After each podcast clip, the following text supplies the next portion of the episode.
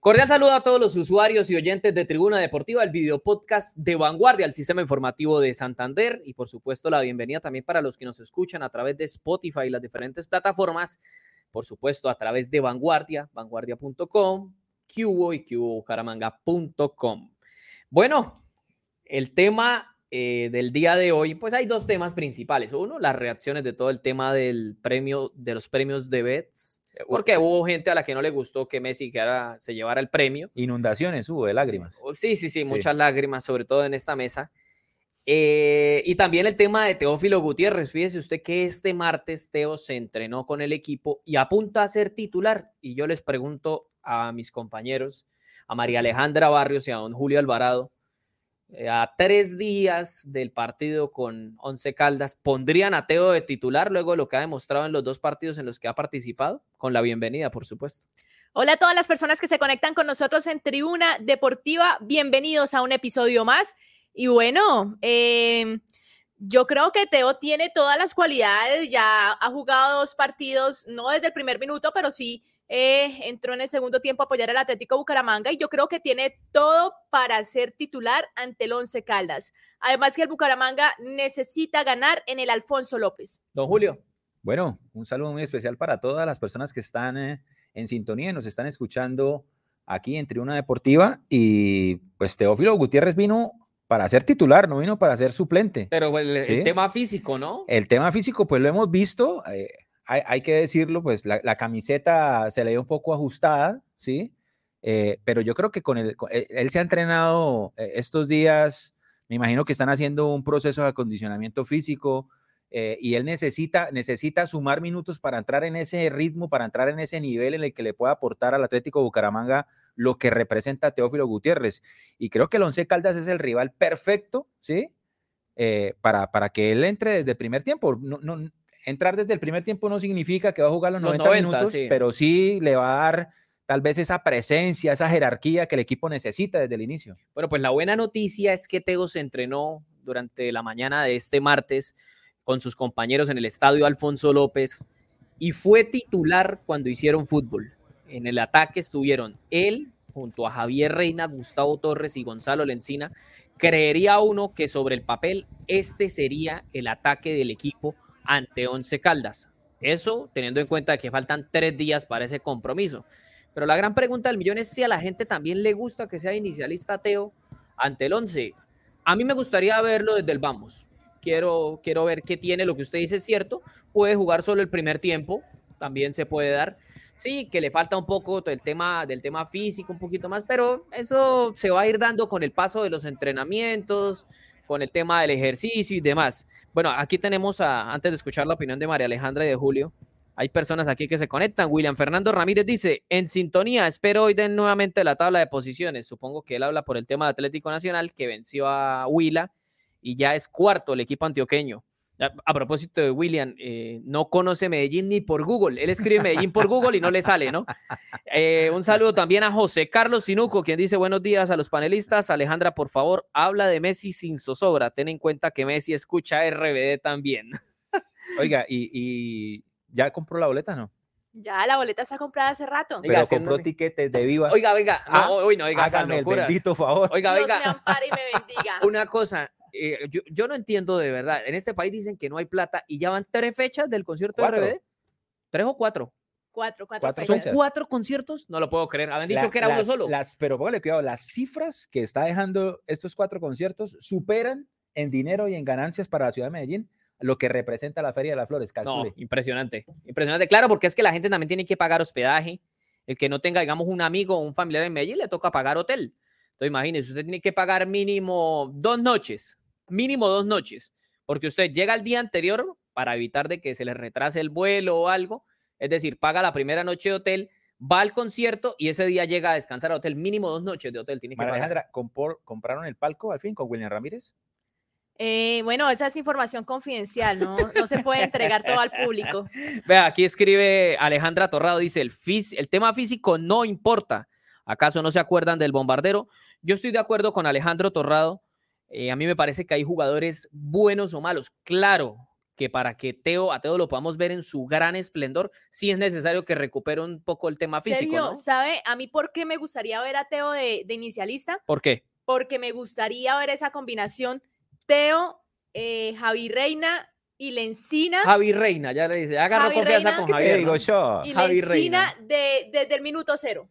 Sí. Frescos todos, porque, porque sí, Javi juega bien, eh, lo ha Javi.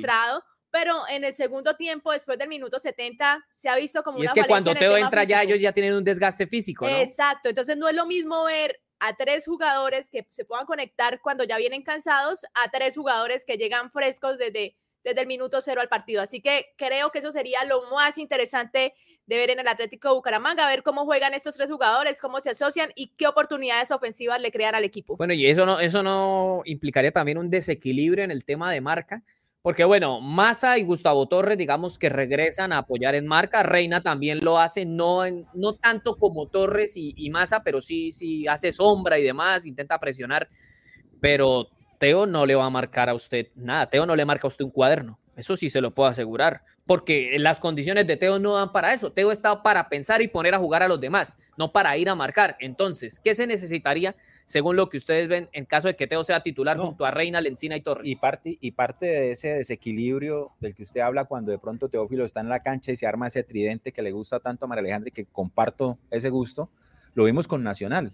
Cuando el equipo se lanzaba al ataque, Sí, quedaba muy Muy partido. partido, muy partido. Y Once Caldas eh, está de 18 en la tabla, sí, pero hay que recordar que, viene a ganar la Millonarios, que, ¿no? que viene de ganarle, bueno, le ganó a la, a la juvenil de Millonarios. Ese es como el tercer equipo de Millonarios. Es como el cuarto, sí, más o menos. Eh, y todos están ya vendidos. Eh, le- el equipo se partía, ¿sí? Y, y el regreso era muy, muy lento. Y hay que tener en cuenta que, pues, Once Caldas, a pesar de que es el 18 en la tabla, tiene a Sherman Cárdenas y tiene A Dairo Dairo Moreno. Moreno. que gana la espalda como tal vez ningún jugador en el fútbol colombiano, con un pique, se abre, hace buenas diagonales. Entonces, si, bien es tentador ese, ese tridente del que, que describe muy bien María Alejandra, también hay que, el- me imagino, el, el- entrenador estará pensando en esa fase defensiva cuando el equipo pierde la pelota. Y más, más con, con laterales como Subero y Flores, que a veces dan muchas ventajas. Incluso durante la rueda de prensa que, que dio el técnico Raúl Agustín Armando, decía, no, a mí me parece que Flores y Subero lo están viendo bien, lo están haciendo bien. Yo no sé la verdad, don Raúl, qué partido se está viendo, pero a mí sí me Ahora, parece que han sido muy Yo quiero discretas las saber qué ha actuaciones. pasado con Nicolás Marota. Ustedes tienen información Sí. de, del defensor, si ya, si Ya lo volvió a entrenar, recuperando, volvió si a va a entrenar. estar entre los Caldas. Volvió a entrenar y va a si estar ante el Caldas. Henao va a estar nuevamente No, no, esa no. posición. Yo creo que a Nao le van a cobrar el gol ante Águila Dorada. Seguramente se lo van a cobrar y Marota ya está recuperado. Además, ¿Y en el arco? no, en el arco va a seguir James Aguirre. Es muy lo más probable que siga, porque James rindió. Lo que pasa es fíjese que- usted que en todos los partidos ha sacado pelotas importantes. Lo que pasa es que James eh, también le aporta más, más que rendir y todo eso, es que en, en- en las fechas en las que jugó James le dio confianza al equipo. Sí. Fueron fechas en donde Bucaramanga eh, sacó buenos resultados y obviamente esos 11 jugadores empiezan a consolidar en la zona desde el, el arquero, en la zona defensiva, en el medio campo, adelante. Y eso le gusta a la gente, eso le da confianza a la gente. De decir, el equipo está bien, está mejorando, están trabajando. Y creo que, que dicen, bueno, James tuvo la oportunidad, la supo aprovechar. en Yo los creo que la partidos- aprovechó. En los partidos que Esa jugó. pelota que sacó contra Nacional. Uy, sí. Fue atajador. increíble. En los partidos que, en, los que, en los que jugó hizo un buen trabajo. ¿Por qué no seguirle dando la confianza si el equipo está rindiendo? Entonces ahí es donde está la, la pregunta y yo creo que esa también es la respuesta al que, pro, a que posiblemente James Aguirre vaya a estar en el arco como titular. A propósito de lo que decía María Alejandra de Marota, ya ahorita vamos a escuchar al técnico Raúl Agustín Armando hablando precisamente de cómo está el central argentino. Pero antes de eso, vea, vamos a saludar aquí a varias personas. Dice Jorge Nocua, compró tiquetes de Viva. Dice William Fernando Ramírez, empezó Tribuna Futbolera. Pregunta, señores, ¿cuánto gana Teo? Y con lo que gana se amerita para tenerlo sentado. Yo creo que Teo debe ganar el mínimo más subsidio de transporte. Es muy posible que esté por ahí en ese sueldo. No, mentiras. Teo tiene que tener un salario alto y no, no amerita tenerlo como suplente. Cuando usted trae un jugador de la categoría de Teo, hay que soltarlo. O sea, como yo, No, y- como y- se dice en, en el argot popular, hay que soltar a la bestia. Pero lo de Teo en el banco es entendible porque no. sí, no- no porque es- no va es que empezando, pero ya, banca, ya, cuántos, ya cuántos partidos, ya lleva dos de suplente, ¿no? Ya es desde que, está listo. Calcule todo lo que hizo Teo antes de dejó el Deportivo Cali, no se había entrenado. Duró que como unos dos meses sin jugar. No tenía equipo para entrenarse, no estaba en la disciplina de la alimentación, del ejercicio, ¿sí? Él llegó de Barranquilla prácticamente a, dejó Barranquilla casi que en, el ocaso del, carnaval y eso allá es tremendo con el carnaval. Bueno, aquí nos saluda también don Javier Flores Ochoa, el director de este medio de comunicación. Dice, buenas, en sintonía de Tribuna Deportiva, necesitamos al perfume, el apodo que tiene Teo Gutiérrez. Dice Alejandro Torrado, Teo es algo similar a Edwin Cardona. Quizás no la corra, pero pone pases excelentes y da magia pura. Estoy de acuerdo. Dice Doalfre Pinto, el único equipo que contrata a Teo para dejarlo sentado es Bucaramanga. Teo, así gordo, es más que muchos en el fútbol profesional colombiano. Yo les voy a decir a ustedes algo. Teo con las piernas fracturadas es más que el 90% del fútbol profesional y es que Teófilo, a pesar de que no está en el mejor nivel físico, eh, por las razones que ya mencionaba Julio minutos anteriores, Teófilo tiene calidad y eso lo demuestra cuando coge el balón, cuando intenta abrir espacios. O me van a decir que cuando el Bucaramanga va perdiendo 1-0 contra Águilas Doradas en el partido pasado, que entra como en un shock que incluso casi casi empata el partido sobre el final. ¿Quién es el que coge al equipo, le dice vamos adelante e intenta empatar el compromiso? Sí, es Teo, pero e, e, esa es la categoría de él, ¿no? aparte aporta jerarquía al equipo. Y eso no lo aporta ningún otro jugador en el Atlético ah, Bucaramanga. la jerarquía y el respeto que tiene Teófilo Gutiérrez en el Atlético Bucaramanga no lo aporta ningún otro jugador. Es verdad. ¿Por qué? Por su trayectoria por el nombre y por todo lo que ha hecho Teófilo Gutiérrez en el fútbol, no solamente colombiano, sino internacionalmente. Hablamos de Argentina, con camisas como la del River. En Portugal. en Portugal también estuvo. E-, Entonces, todo eso suma a lo que hace Teófilo Gutiérrez y por qué Teófilo Gutiérrez no es un jugador para tener en la banca. Ese partido con Nacional, recién entrado Teo a la cancha, él no entró a, a conciliar, sino entró a pechear. Sí, a, ver, aquí, Incluso tuvieron un encontrón ahí con Cristian Zapata, ¿no? Se ganó la amarilla, pero venga a ver, aquí no nos van a ganar de camiseta, ni nos van a ganar aquí el que hay, que el verde, verde. No, no, no. hay, hay una palabra, hay una palabra muy utilizada en el fútbol que ahorita la nombraba Maleja, que es jerarquía, ¿no? Es algo que es muy difícil de describir en el tema del fútbol, pero usted lo ve cuando Teo entra a la cancha, cuando va y le habla al árbitro, cuando llega un jugador de Nacional a, evitar que cobre un tiro de esquina y Teo le mete su empujón. Es, es, la manera de hacerse sentir en la cancha y que los demás digan, uy, entró Teo. No es lo mismo que usted diga, uy, entró Teo. Y en la sangre del fútbol, descanso de la calle, del sí, barrio. es que incluso eso pasó en el partido ante Nacional cuando, cuando va a revisar el árbitro al bar eh, en esa jugada polémica porque hubo mano de Cristian Zapata, se vino el gol de Atlético Nacional que terminó siendo invalidado Teo se va donde el árbitro y, empieza a forcejear. Oiga, no, espere, mire, va, pelea, se para, como que se revela. Y eso es bueno en un equipo de fútbol, tener un jugador así en ciertas situaciones es bueno porque, porque, porque quiere, quiere decir, hey, no me canso, no bajo, los, no bajo los brazos, no quiero decir que porque voy perdiendo, porque hay algo negativo, ya pasó, no, pelea por lo que quiere el equipo y eso es bueno para la construcción del Bucaramanga. Ahora, ¿sabe qué me gusta? Que le encina en una entrevista que entregó a los medios de comunicación, habló de la admiración y del conocimiento que tiene de Teo Gutiérrez. Claro. ¿sí? Lo recordó cuando jugó en River, cuando jugó en Racing. O sea, es un referente y se sentía. Lencina estaba en divisiones menores cuando eso pasó. Compartir la cancha con Teófilo Gutiérrez. Y esas cosas, es decir, ese, e, e, esa experiencia, ese referente en la cancha para jugadores que de pronto no tienen esa, ese bagaje, esos minutos en la cancha.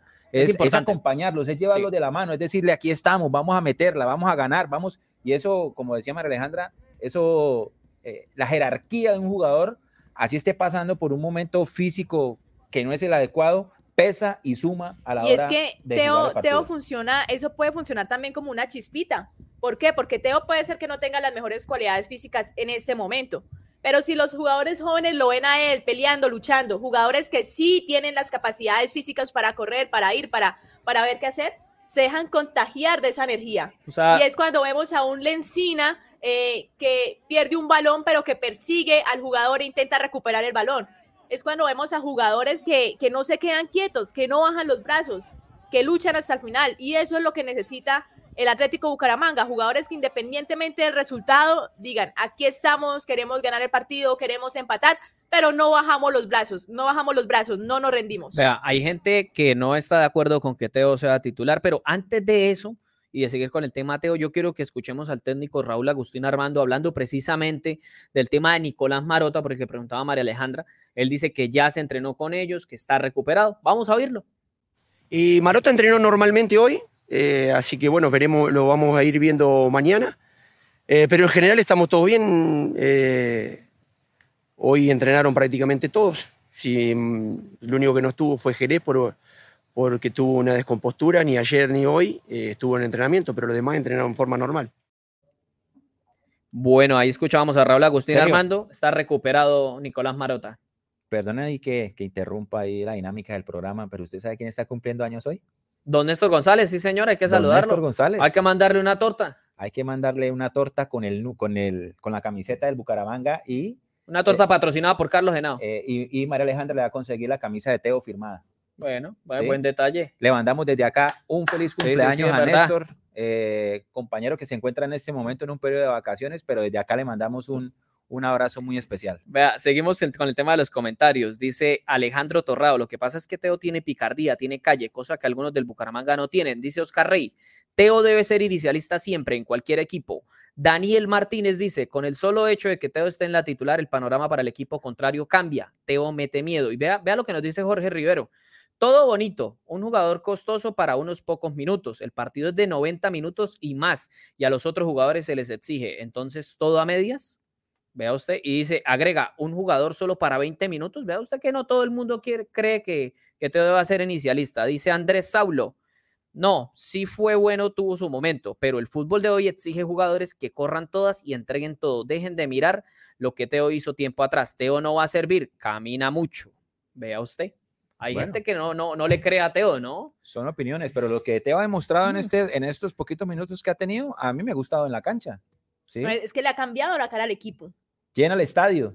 Sí, llena el estadio. o sea, la gente va por ver a Teo. Eso llena es verdad. el estadio, literal. Eso es verdad. Y, y más allá del, del, tema físico, yo creo que en los pocos minutos que ha tenido ha marcado la diferencia. O sea, Bucaramanga no tiene un jugador con esas condiciones. Y no solo Bucaramanga, yo me atrevería a decir que de los 36 clubes del fútbol profesional colombiano, quizás Junior con Quintero. Bueno, les voy a hacer una pregunta. Pare de contar, ningún otro tiene una, uno así. Una pregunta que se va a enmarcar en lo que vamos a vivir el viernes. ¿Qué? ¿Listo? A quemarropa. ¿Dairo Moreno o Teófilo Gutiérrez? Teo, lejos, cien mil veces. Teófilo Gutiérrez, definitivamente. Bueno, respóndanos ustedes ahí en los comentarios. ¿Dairo Moreno o Teófilo Gutiérrez? ¿Dairo metió cuántos goles con el Bucaramanga? El año pasado fueron 22, metió 13 en el primer semestre y 9. Lo que pasa es que si usted lo va a comparar por tema goles, eso es otra cosa, ¿no? Porque una cosa son las condiciones como tal del jugador y otra cosa es el olfato goleador. Dairo Moreno es muchísimo más goleador que Teo pero en materia de lo que puede aportar en juego, Teo es muchísimo más que Dairo. Usted o al menos así lo veo yo. Pero de las condiciones... juega más hacia atrás, él, crea más, él piensa más, él analiza más el juego. En cambio, Dairo lo que hace es que llega. Alejandra, pues usted es la dueña del Atlético de Bucaramanga y tiene la posibilidad de retener a Dairo o traer a Teófilo en las condiciones que llegó. ¿Qué hace? Yo me quedo con Teo. ¿Usted deja ir a Dairo sí. en el nivel que estaba Dairo cuando se fue? Depende. Depende. Yo me quedo con Lo que pasa es que hablar de esas situaciones hipotéticas en el Atlético Bucaramanga, yo diría, depende del proyecto que tenga el equipo, pero es que el equipo no tiene ningún proyecto a largo plazo, ¿sí?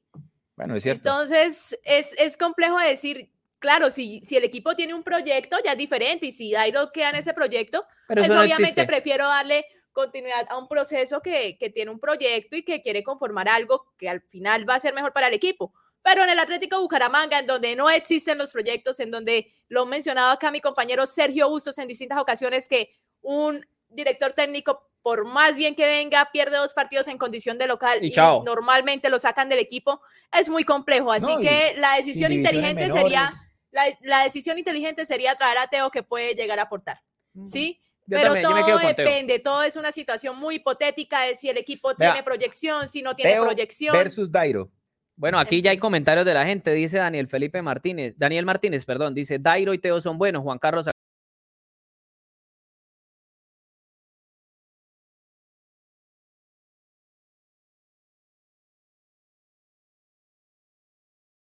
apenas van dos partidos.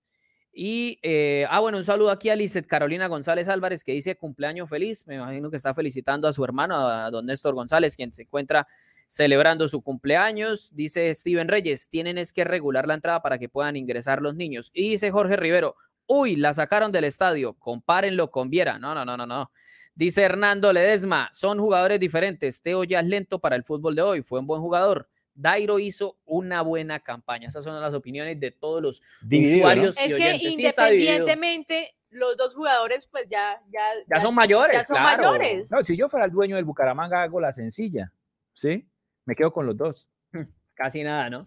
No, pero es difícil, es difícil, es difícil. ¿Podrían Oiga, pero esos dos se complementarían muy ¿Podrían bien. jugar los dos? Sí, claro, claro. Se De pronto se Teo un poco más retrasado claro, y Sí, claro. punta. Sí. Claro. ¿Usted se acuerda cuando Teo jugó en la selección Colombia, que quizás fue el mejor momento de Ramel Falcao García en la selección? En el Jugaban Mundial. ellos dos. No, no, no, en el Mundial ellos no jugaron juntos. Teo y Falcao. Falcao se Recuerda que lesiona. Falcao se pierde el Mundial Falcao 2014. se pierde el mundial por En la esa eliminatoria, cuando Teo jugó con Falcao, con James de enganche y a veces jugaba Manelli Torres o tenían a Cuadrado también por uno de los costados, era un equipo bárbaro. Teo, Teo Esa pone a jugar a los eliminatoria demás. que colocó a la selección Colombia nuevamente en una cita eh, mundialista después de ese partido contra Chile en el Metropolitano. ¿Sabe qué recuerdo yo mucho de Teófilo Gutiérrez? Que, que habla de su jerarquía y de el carácter que hay que tener dentro de la cancha. Cuando él llega al Deportivo Cali, ¿sí?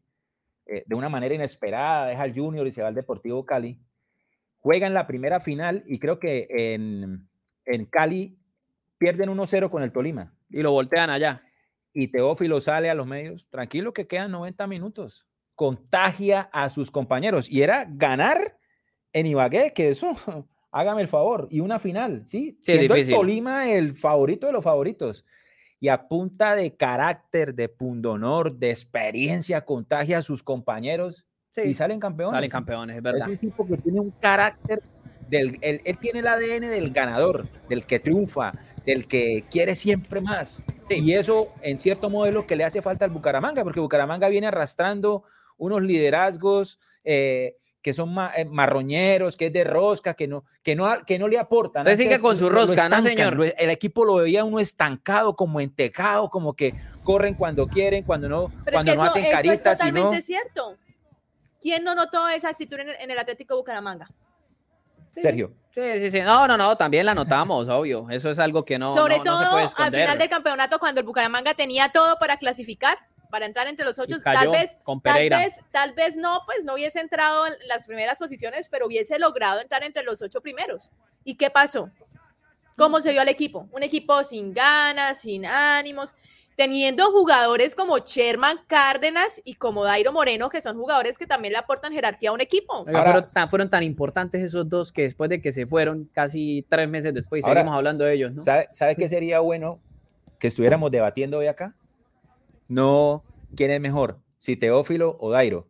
Dos jugadores que son excelentes, pero Sí. que les queda de vida útil dos años por mucho, o tres años de carrera Sí, deportiva. es muy difícil. Deberíamos estar aquí hablando es, ¿y qué tal esta promesa del Bucaramanga? no? No, no, no. no. ¿A dónde lo No va vamos a, vender? ¿Al Manchester o dónde? No va a pasar. No hay absolutamente No, no hay nada. nada. ¿sí? No hay Digamos que Bucaramanga queda campeón, listo, una estrella. Al, al- al torneo siguiente podemos irnos para la B fácilmente porque Sí, no hay desmantelado el nada, equipo. no hay nada, absolutamente nada. Es verdad. Es una dura y cruda no hay realidad. procesos, no hay proyección en infantiles, eh, Y les voy a dar no un hay una spoiler. cantera, no hay absolutamente No nada. va a haber. Ese es el spoiler. No va a haber. No va a cambiar absolutamente nada el en futuro? Bucaramanga. No, no hay futuro. No, ¿usted viene del futuro? No, pero eso es lo que va a suceder, porque es que con el máximo accionista es así. Entonces, es algo que no va lo, a lo cambiar. hablaba acá el Piripi, ¿no? En la sí, entrevista. lo dijo. Que la experiencia que él vivió en Ecuador y, y por eso, digamos, el fútbol de Ecuador, eh, selección en el Mundial, equipos que están eh, eh, peleando torneos internacionales, la Copa Libertadores, es porque se concentraron en las bases, ¿sí? Se concentraron en las inferiores y empezaron a hacer un acompañamiento técnico, un acompañamiento profesional a las diferentes divisiones hasta llevar a los, a los jugadores al equipo profesional.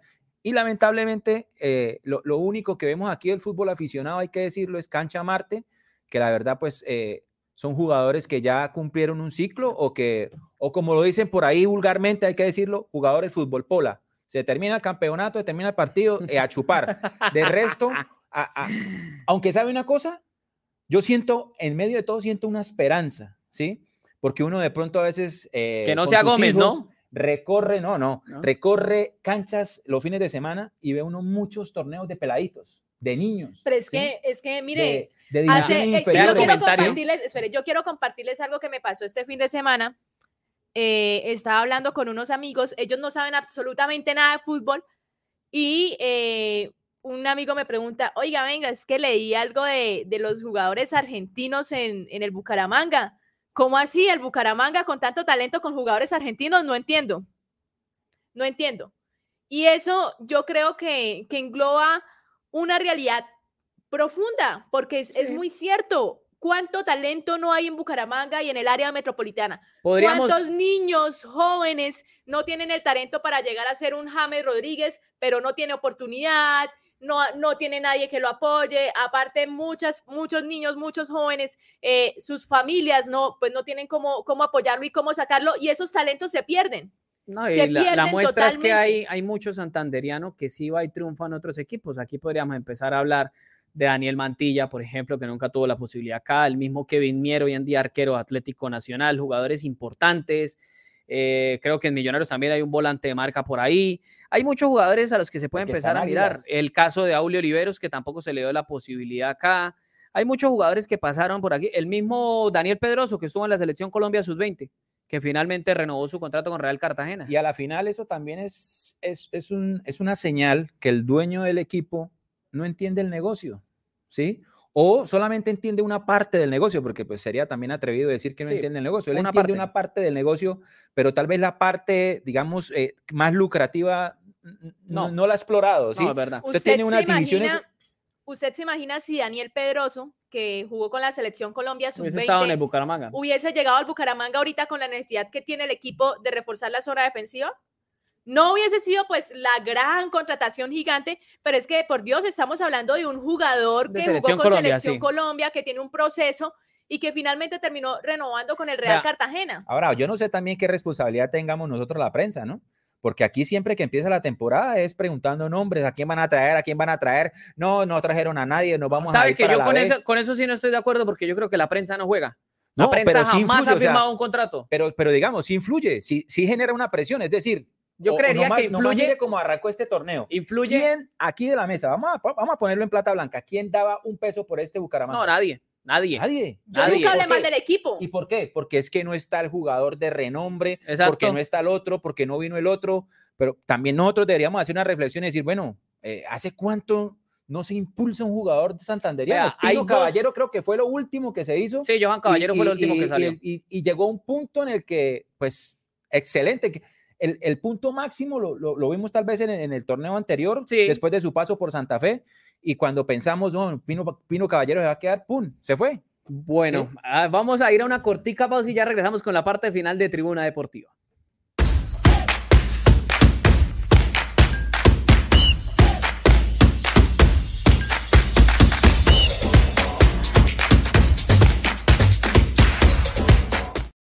Bueno, les cambio eh, un poquito de frente porque eh, en la jornada inmediatamente anterior, durante este martes, durante este lunes, perdón, se entregaron los premios Debes en París. Lionel Messi fue el ganador. Así a María Alejandra esa se le sale de una sonrisa sonrisa. que hace, es que, Dios mío, le cambia la cara cuando habla de Lionel Oiga, Messi. pero sí, Mira la foto, arrasó, mira la foto. Argentina arrasó, ¿no? Se llevó la mejor afición, que era apenas, apenas notable. Hay como unos 14 mil kilómetros, si no estoy mal, entre Argentina y Qatar. Y ellos llevaron más de 40 mil hinchas a ese país. Eso es una hazaña impresionante. Creería yo, eh, bueno, yo tengo 32 años, pero creería yo que es la movilización de aficionados más grande en la historia, ni siquiera del fútbol, del deporte porque es, es impresionante llevar 40 mil hinchas hasta otro país. Prácticamente ellos todos los partidos los jugaron de local, se puede decir. Era como si estuvieran jugando en la bombonera o en el monumental. 40 mil aficionados. Arrasaron con el tema del hincha, arrasaron con el tema del técnico. Obviamente, pues Leonel Scaloni ganó el mundial, era lo más probable que Y se la lo Copa. América Ganó también la Copa América, la finalísima que derrotó al campeón de la Eurocopa, que era Italia. Y también se llevaron el premio del Dibu Martínez al mejor arquero. Obviamente se lo lleva por su actuación en el Mundial y Lionel Messi que se llevó la categoría masculina como el mejor jugador. Es el segundo reconocimiento. También, por supuesto, eh, se realizó un lindo homenaje a Pelé, fallecido hace poco. eh, un jugador que marcó la historia, el Rey Pelé, el brasileño que ganó tres Copas del Mundo, mm, diría yo que dos con protagonismo, otra no, pero de todas maneras ganó tres mundiales y es el futbolista que más eh, campeonatos orbitales ha, ha, logrado en su historia. Alexia Putellas, la delantera española del Barcelona, se llevó el premio a mejor jugadora y yo creo que me parece que se hizo justicia. Yo creería que no, no, no hay mucho que, que polemizar ahí, además de que esto Yo- lo votan los jugadores, tengo- ¿no? Yo sí tengo una, acá un- una cosita que. ¿Quién que era no el me mejor jugador? ¿Cuál- no te cuadra? sigue Sácate las cuadrando. pinas, sácate ¿Cuál no te pinas. cuadra? No entiendo por qué, si gana el Divo Martínez como el mejor arquero del año, no lo seleccionan en el En el 11 once ideal. ideal, sí, yo no lo En entendí. el 11 ideal Además- quedó el arquero del Real Madrid. Sí. Y entonces uno dice, ¿están premiando el mundial o están premiando a los jugadores en serio? Porque es que el mundial fue un mes, la temporada son 12 meses. Sí, pero es que el mundial es cada cuatro años y son Independientemente, pocos los para que lo ustedes ganan. tiene sentido que el mejor arquero no esté en el 11 ideal. No, para mí no tiene sentido, pero los que votan son los jugadores. Entonces, ahí no, no hay manera de decir, no, que es que la FIFA lo entregó a dedo. entrenadores y periodistas. y periodistas. Lo que eso. pasa es que de pronto ahí lo que le cobraron al Dibu fue lo que se, se habló mucho durante el Mundial, su comportamiento entre comillas antideportivo. De pronto tal vez le cobraron eso, ¿sí? Muchos, es, muchos coincidían en que es el mejor arquero del momento, pero también le hacían reproches a, a su personalidad, a la manera como cogió el guante e hizo... Sí, un gesto eh, obsceno. un acto, un- una, un- un- cometió ahí una, una indelicadeza con, con el trofeo, lo, lo que gritaba, cómo desconcentraba a los jugadores. De pronto e- ese juego que no se ve tan limpio, Para mí eso hace parte del fútbol. de pronto fue lo que le cobraron para no meterlo entre el 11 No, ideal. es que para usted todo lo que haga muchos quisieran, no, muchos quisieran eh, Lo que pasa tener es que a nació en un la boca, arquero, nació en la boca. muchos Todo quisiéramos tener a un arquero bien. como el Divo Martínez en la selección Colombia que no se arrugue en los momentos claves. Claro, a David Ospina tenemos mucho que agradecerle, pero nosotros hace años, quizás desde Oscar Córdoba, no tenemos un arquero que no se arrugue en los momentos claves.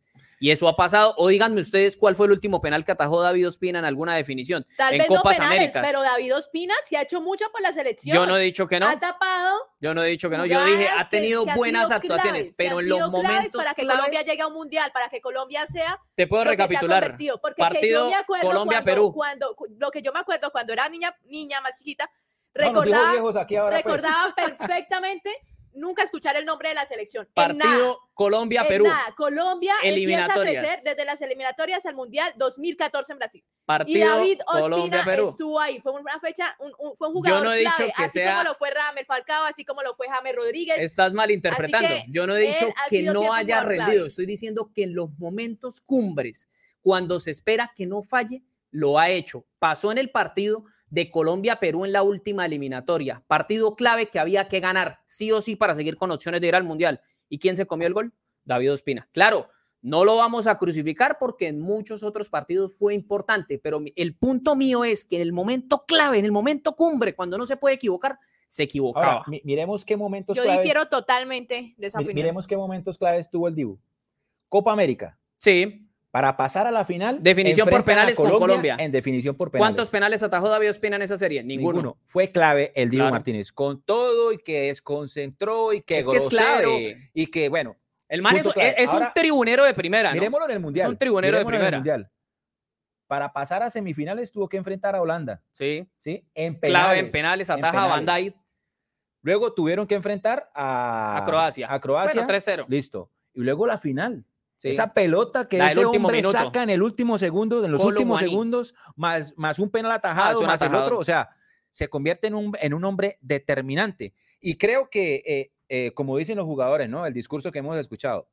Una cosa es lo que pasa dentro de la cancha. Y otra ¿sí? cosa afuera. que se insultan, se madrean, se dicen lo que sea.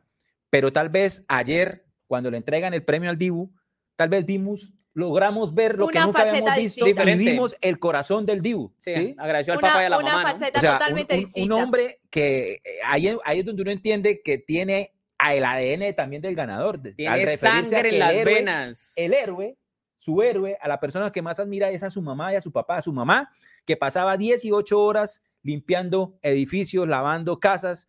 Entonces, eh, eh, creo que eh, ese carácter, esa sangre de la que habla Sergio, Hace rato no la vemos nosotros en el fútbol colombiano. Y difícilmente la vamos a ver porque ese ADN, eso es algo que está ya en el tema ya, ya de la cultura de, de, los argentinos, ¿no? Y fíjese usted, Diego Martínez, a pesar de no ser un arquero tan joven y de llegar muy tarde a la selección argentina, porque llegó que con 28, 29 años a debutar con el equipo, y tiene un récord impresionante. Solo ha perdido un partido Ahora, estando con Argentina. No dejemos por, no dejemos por fuera a Scaloni, ¿no? Ah. Scaloni puede ser que no sea el más avesado estratega del fútbol, pero demostró lo que necesita el fútbol moderno: mm. manejar el grupo, escoger a las personas correctas, llenarlas de confianza y potencializarlas en sus, en sus cualidades. Y eso lo llevó a ganar Copa América, a ganarle a Italia. Nos, estamos extendiendo, ¿no? En el tiempo Fíjese usted que de, respecto al tema de Scaloni, llegó, eh, como se puede decir, como un parche ahí pegado a ver qué podía salvar durante dos partidos. Terminó quedándose y los llevó al Mundial.